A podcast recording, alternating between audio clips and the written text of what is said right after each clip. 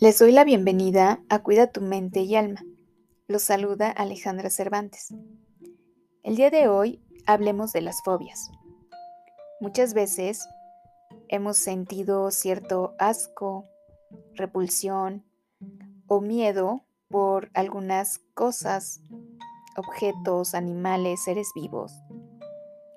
Pero sin que esto llegue a niveles donde nos provoque ansiedad o cierta incapacidad que nos limite o afecte en nuestra calidad de vida. Y eso puede confundirse con lo que realmente es una fobia. Estamos muy acostumbrados a llamar fobia a cualquier cosa que nos genere desagrado, temor, miedo, sin que ésta sea precisamente una fobia. Las fobias son miedos desproporcionados y estas pueden ser en menor o mayor grado. Podemos decir que las fobias forman parte de los trastornos de ansiedad, nos provocan temores eh, abrumadores, irracionales, y conductas de evasión. Pueden producir reacciones físicas o em, un tipo de alergia y reacciones psicológicas intensas que afectan la capacidad de desempeño, pero no todas las fobias requieren tratamiento. Esto va a depender de la intensidad o el grado de fobia. Las fobias son algo que podría comenzar durante la infancia, en etapas donde no somos conscientes de las emociones y nos cuesta gestionarlas. Cuando presentamos ciertas situaciones donde existe un miedo elevado, sensaciones de asco, de repulsión o digamos que un susto imprevisto, Asociando esto a algún objeto, situación o ser vivo, este puede quedar en nuestra memoria y dejar una huella permanente que se asocie a nuestro cerebro. Y a medida que pasa el tiempo, la aparición de este estímulo asociado, por llamarlo así, nos va a generar una fobia. No existe una causa específica, pero las experiencias negativas del pasado, la genética, el medio ambiente y funciones cerebrales son factores que pueden desencadenarlas. Las fobias pueden presentarse por primera vez alrededor de los 10 años pero no se descarta que se presenten en etapas posteriores en la vida. En el caso de las personas con mayor sensibilidad, el riesgo de sufrir fobias es eh, mucho mayor. Algunas fobias podrían parecer un tanto absurdas para quien no las padece, pero para quien las sufre puede llegar a ser devastadora y provocar problemas que afectan eh, en sociedad. Las fobias consisten en temores patológicos intensos y persistentes.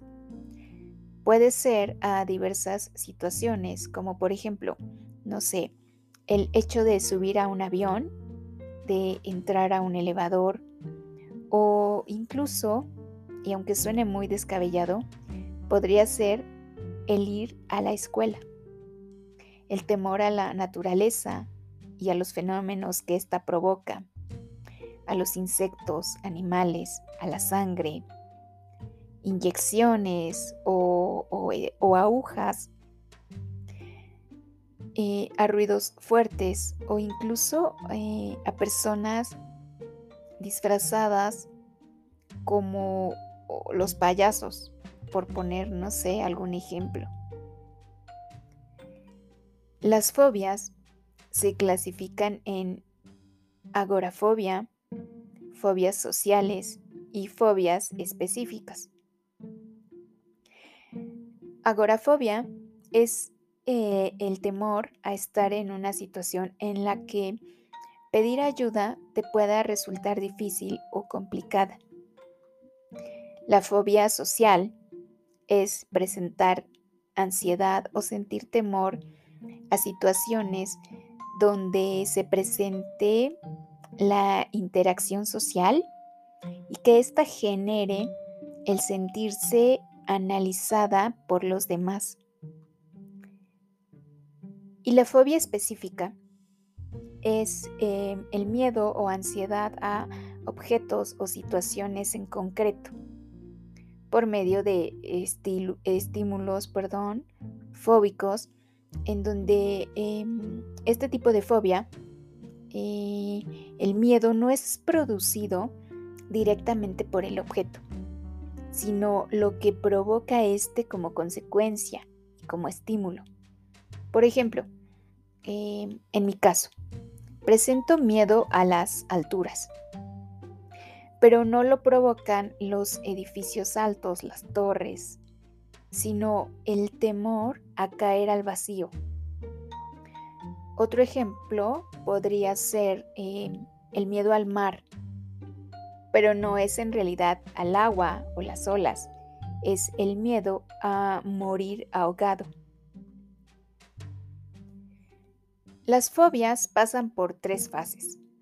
Uno, la ansiedad anticipada. Esta aparece antes de enfrentarse al estímulo fóbico. Dos, el temor. Este se vive durante la exposición al evento. Y tres, las conductas de evitación. Estas se van a dar después de sentir el miedo y mitigan la ansiedad anticipada. Ahora vamos a dejar un poco más en claro qué son los estímulos fóbicos. Por ejemplo, estos pueden ser animales, en su mayoría son hacia los insectos, fenómenos naturales como tormentas, fuego, mares, alturas, sangre y jeringas, accidentes o también a situaciones eh, como subir a un avión, a un elevador, entre muchos otros. Las fobias se diagnostican cuando aparece un miedo intenso, un miedo provocando ansiedad y a veces hasta entrar a crisis de pánico. Existen muchos tipos de fobias específicas. Les voy a platicar de algunas de ellas y, les voy a hacer mención, digamos, de las más comunes. Por ejemplo, la zoofobia. Este es el miedo a ciertos animales, pero en algunas ocasiones no es el miedo al animal en concreto, sino a lo que éste podría provocarte como infecciones, muerte, dolor, y puede que el miedo se acompañe también del asco y de la repugnancia. Aerofobia. Este es el miedo a volar, a subirse a un avión y puede que este te impida volar o sentir miedo anticipado incluso varios meses antes de que tengas que abordar el avión. Las sensaciones son de terror a la inestabilidad del avión, a sufrir un accidente, a no poder salir del avión en pleno vuelo o incluso a perder el control y sufrir una crisis em, estando en pleno vuelo. La acrofobia es el miedo a las alturas. Aunque no exista un peligro, se siente la sensación de inestabilidad, mareo, sudoración y esta podría ser, no sé, en los balcones, en precipicios o incluso subir a puentes. La fobia a la sangre. Esta fobia incluye el miedo a jeringas, inyecciones, heridas Eh, esta fobia se produce por medio de dos fases. Una es cuando miras la aguja con el aumento de pulsaciones, respiración, sudoración y ansiedad. Y la segunda se da con una baja depresión y un pulso cardíaco que los puede llevar incluso al desmayo. La claustrofobia. Este es el miedo a espacios cerrados y pequeños, como por ejemplo el subir a un elevador, entrar a sótanos, a baños públicos, túneles y vías del metro. Las reacciones son dificultades para respirar, miedo a no poder salir, a quedar encerrados o atrapados y temor a perder el oxígeno y que esto obviamente nos lleve a la muerte. La tanatofobia. Esta es el miedo a la muerte.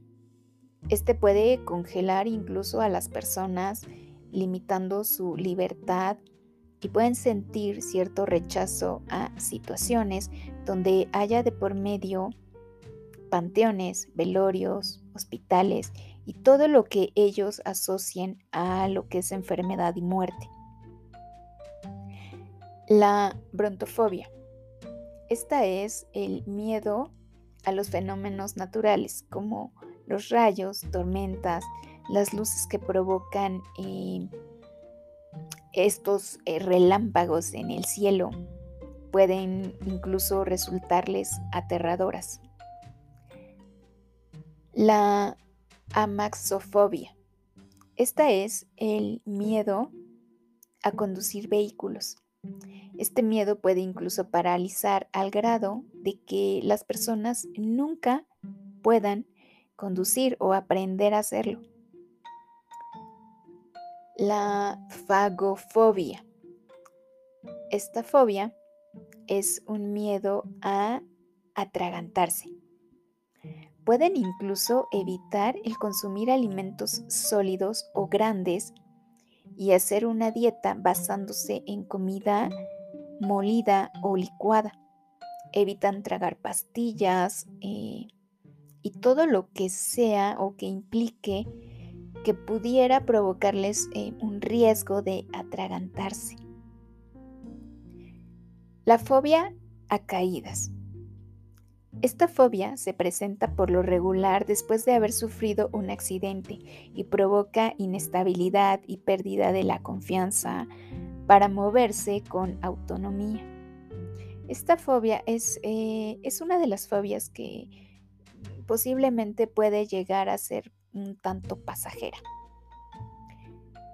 Pero bueno, para cerrar el tema de las fobias, debo decirles que existen tratamiento como la psicoterapia, en específico la terapia cognitiva conductual, también la terapia de exposición y tratamiento farmacológico. Así que, sea cual sea tu fobia, todas son controlables, siempre y cuando se busque ayuda de un profesional y se entre a un tratamiento.